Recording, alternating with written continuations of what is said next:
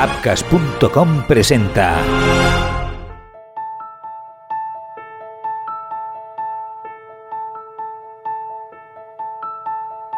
Cirugía de rodilla. Mi punto de vista. Temporada 1. Fundamentos. Gracias por unirse a Cirugía de rodilla. Mi punto de vista. Temporada 1. Fundamentos. Soy el doctor Pablo Helber y este es el, el episodio 2 cirugía de meniscos. Todos sabemos que es quizás el tema que más número de pacientes nos ocupa, es quizás la patología quirúrgica más numerosa que tenemos, que ocupa un porcentaje más alto de nuestra práctica. No vamos a explicar las funciones, no quiero ir cosas muy básicas, pero evidentemente estamos hablando de, los amortiguadores de la rodilla. Y el concepto de amortiguadores de la rodilla es lo que nos, nos tiene que hacer entender las funciones y la correlación con la alineación. Pero hay incluso esta estrecha relación que tiene con la alineación. En este capítulo nos centraremos solo en las lesiones aisladas de los meniscos, no vamos a hablar de la alineación. En un episodio mm, posterior sí que hablaremos de las osteotomías, de la alineación. O sea que aquí nos centraremos más en el menisco en sí. Anamnesis y exploración física. El primer eh, sector que quiero hablar con con vosotros es acerca de la anamnesis y la exploración física. Hay cosas que tenemos que saber en la anamnesis, es si hubo un traumatismo o no. Evidentemente esto nos va a dar la pauta si estamos hablando de una lesión aguda, traumática o una lesión degenerativa. Debemos saber su tiempo de evolución, su forma de inicio, es muy característico la patología degenerativa que vaya progresivamente. Y en cambio, en la patología traumática es evidente que es a partir de ese episodio traumático. Saber si ha, habido derrame, sobre todo estos derrames no son en el momento de la lesión, suelen ser mm, derrames diferidos al día siguiente o sobre todo está sobre esfuerzos, pero no, no, suelen ser grandes derramadores los meniscos. Puede haber algún episodio, pero en general derrame florido por una lesión meniscal es, es, no es muy frecuente de verlo. La exploración física suele ser bastante sencilla, no, me la complico la verdad mucho. Básicamente, como habíamos esbozado en el primer episodio, me, valgo de dos eh, test. Uno es la palpación de la interlínea, y en esto es importante entender la palpación de la interlínea. Normalmente la hago en la parte posteromedial o posterolateral, ¿eh? posterior al ligamento colateral medial o posterior al ligamento fibular eh, lateral, fibular colateral, para evitar confundirme con lesiones de los, de los ligamentos. Y otro es el test de McMurray. También había comentado antes en el anterior episodio que se ha cuestionado en los últimos años en cuanto a su sensibilidad y la utilidad, en, definitiva. Pero yo disiento plenamente. ¿no? es que al final es cómo se hace. He visto mucha gente hacerlo que, que no es la forma en que yo creo que hay que hacerlo para que la sensibilidad sea alta.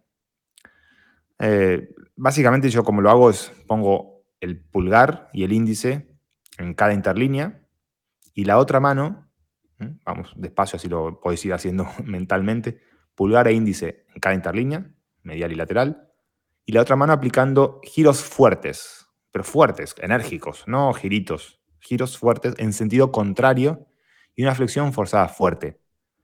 Evidentemente, si a la mínima, si vemos que es un paciente muy aprensivo y que apenas tocamos ya le duele, no vamos a hacer esta gran fuerza, pero si vemos que es un paciente que los síntomas no son tan floridos, hay que realmente hacerla con, con, vigor. He visto muchísimas otras eh, colegas y fellows que vienen, que yo le digo, haz el McMurray, lo hacen y dicen negativo, pero es que no es que negativo, es que no lo han hecho con la suficiente vehemencia. Entonces hay que hacerla con, insisto, con, con vigor, con fuerza. Otra cosa también es el rango de movilidad, que el rango de movilidad en lesiones de casa de cubo evidentemente va a estar, puede estar limitado. Y otro tema respecto, yo creo que es una de las grandes mentiras que solemos decir, es desbloquear las asas de cubo en la consulta. Esto es una vil patraña. Yo creo que la posibilidad de realmente desbloquear un asa de cubo es entre 0 y 0,00001 y, y 0. Es que creer que sencillamente girando la rodilla vamos a reducir algo que a veces nos cuesta muchísimo de reducir intraoperatoriamente y llevar el menisco hacia atrás, es creer en los Reyes Magos. Yo creo que creo que sucede ahí es que entre la relajación acabamos metiendo el asa de cubo en una zona, luxándola incluso un poquito más para que le permita estirar por completo o estirar un poco más que antes. Pero dudo mucho que por esa maniobra eh, podamos realmente llevar el menisco a su, a su posición, eh, a su posición original. Y otro también a tener en cuenta es que estas asas de cubo pueden negativizar lesiones del ligamento cruzado anterior. La exploración posiblemente no vemos esta, una lesión, una, eh, un aumento de la inestabilidad anteroposterior del pivot shift porque el asa de cubo puede estar haciendo que esto, que esto suceda. Highlights. Aguda o crónica. Traumática o degenerativa. Palpar la interlínea articular y McMurray vigoroso. Los desbloqueos de asas de cubo en consulta son poco creíbles. Estudios por imágenes. El siguiente aspecto que quiero comentar es los estudios por imágenes. En los estudios por imágenes es evidente que en menisco la, resonancia magnética es la prueba, eh, la prueba patrón de oro, pero siempre, siempre, siempre después de la exploración física. Si esto tiene que ser así en todos los casos, mucho más en menisco, porque todos sabemos la altísima incidencia de lesiones meniscales asintomáticas. Solo hay que recordar que a los 60 años el 15% de la población tiene una lesión del menisco. A los 70 años el 25%. Y ni hablar a los 80 años, 35%, uno de cada tres. Por lo tanto, por favor, primero exploración física, saber dónde le duele al paciente, porque muchísimos casos de lesiones meniscales y el paciente le duele en una zona totalmente diferente. Y esta es la ventaja que tenemos sobre los radiólogos que solo hacen informes basados en resonancia. Por lo tanto, nunca, nunca, nunca leer el informe. Prohibido. Prohibido leer el informe. Después ya podremos tener algunas excepciones, pero como norma, nunca leer el informe. Es nuestra obligación aprender a leer las resonancias. No solo porque damos una mejor imagen al paciente, sino que además eh, aplicamos de una forma más correcta el conocimiento. Nosotros tenemos que buscar en la resonancia lo que la exploración física y la anamnesis previa nos hacen ir a buscar.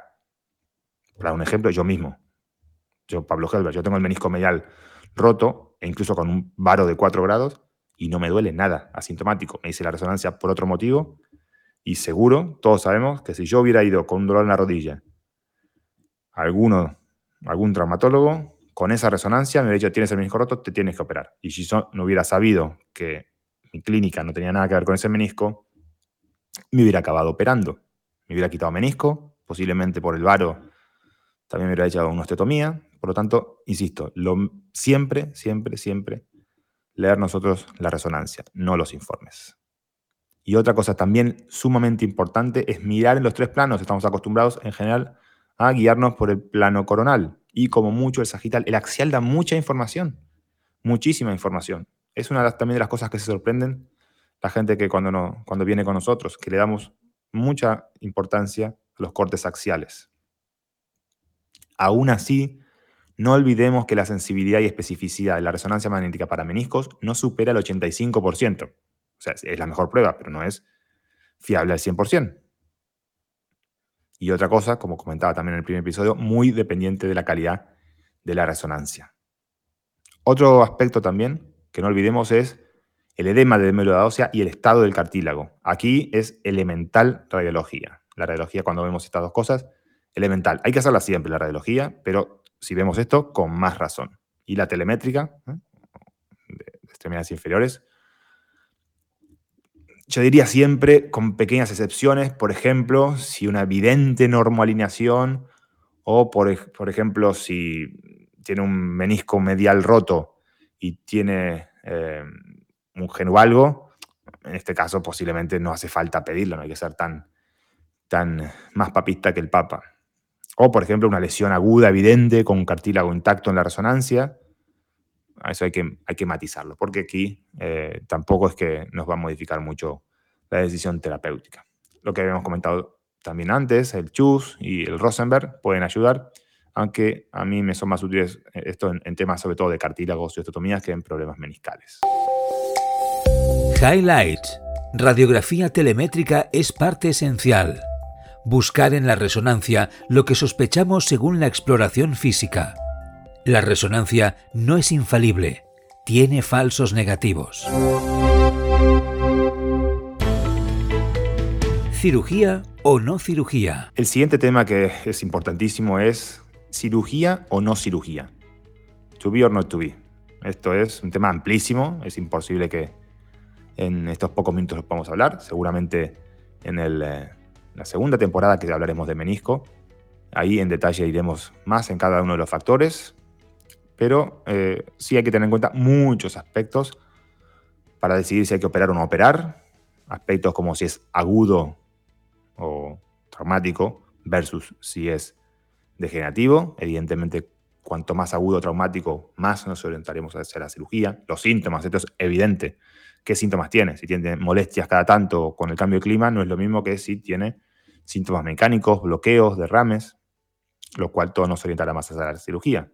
La edad del paciente, es evidente que no es lo mismo si tiene 75, 80 años, que si tiene 20, 25, 30 años.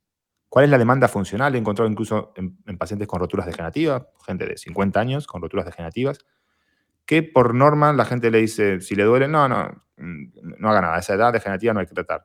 Yo soy un ferviente defensor del tratamiento conservador en las lesiones degenerativas de los meniscos, pero hay que tener en cuenta que hoy día, cada vez más, la demanda funcional de la gente de adultos eh, de unos 50, 55 incluso años, es mayor. Están jugando al tenis, jugando a deportes con pivotaje, y en esos casos, si hay una rotura meniscal, posiblemente nunca sea sintomática. No le podemos decir al paciente, deje de entrenar, deje de hacer ejercicios como si fuera una persona de 80 años. Entonces, en esos casos, muchas veces podemos ser más asertivos e inclinarnos hacia, hacia, la, hacia la cirugía.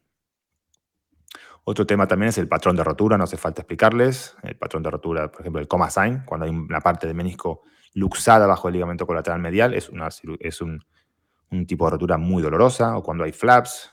Bueno, debemos estudiarlo, no es lo mismo que un patrón degenerativo horizontal. La alineación es evidente también, que nos hará decidir si hay que hacer cirugía o no y qué tipo de cirugía. No entraremos mucho aquí en detalle. El estado del cartílago es otra cosa también que debemos valorar. Por ejemplo, en una lesión de root de las raíces, el estado del cartílago va a determinar si hay que eh, tratar de forma conservadora o quitar el menisco versus reanclarlo. Si el cartílago ya está dañado, no hace falta reanclarlo. Lesiones acompañantes, evidentemente, si tenemos una lesión del ligamento cruzado anterior o una lesión eh, del cartílago que hay que tratar, mm, de forma concomitante podemos tratar el menisco. También la historia de lesiones, cirugías previas. Y otra cosa sumamente importante son las expectativas del paciente. Si el paciente solamente procura, tiene como expectativa volver a hacer un mínimo de actividad eh, caminar o con mucho andar en bicicleta, no es lo mismo que si el paciente quiere volver a hacer deportes de carga o deportes de pivotaje eh, de, forma, de forma efectiva. Entonces, debemos adaptarnos a un montón, un montón de diferentes variables antes de decir si hay que operar o no operar. Highlights. La necesidad de cirugía depende de muchos factores. Lesiones agudas, jóvenes, síntomas mecánicos, patrones inestables inclinan hacia la cirugía. La baja demanda funcional, las lesiones crónicas y la condropatía asociada orientan a dejar el menisco tranquilo. Técnicas quirúrgicas. El siguiente aspecto a mencionar son las técnicas quirúrgicas. Hay muchas técnicas quirúrgicas que se describirán sobre todo en detalle en la segunda temporada dedicada exclusivamente al menisco. Aquí vamos a hablar sobre todo de la menisectomía y la sutura meniscal, que son las más habituales. Primero los portales. ¿eh? Para el portal, para el menisco medial, el portal anteromedial, debemos hacerlo bien pegado al tendón rotuliano y abajo, para que podamos llegar y sortear la barriga, ¿eh? la convexidad del, cóndilo medial. Para el lateral al revés, para, para sortear la espina, aquí tenemos que poner el portal bien medial separado del tendón rotuliano y alto, para que podamos afrontar de forma perpendicular al menisco lateral. Otra cosa que soy gran fan es el pie del ligamento colateral medial. No dudemos en hacerlo. Se ha demostrado de forma reiterada eh, que no genera ningún problema de inestabilidad o dolor posoperatorio y hacerlo a la mínima. Es preferible que duela 10 días un poquito cerca del epicóndilo medial que le lesionemos el cartílago y nos va a dar una gran comodidad para trabajar. Vamos a disfrutar de la cirugía, no estar sufriendo para llegar al, al cuerno posterior. A mí me gusta hacerlo un centímetro distal al epicóndilo, ¿eh? porque evidentemente en esa parte el ligamento es más estrecho, es más fácil con una aguja espinal, ¿eh? hacer unos, a veces con dos o tres pequeñas perforaciones a esa altura es suficiente para abrir el compartimiento. Luego la forma de hacer es con básquet para cortar, el básquet es para cortar y el motor para limpiar y regularizar.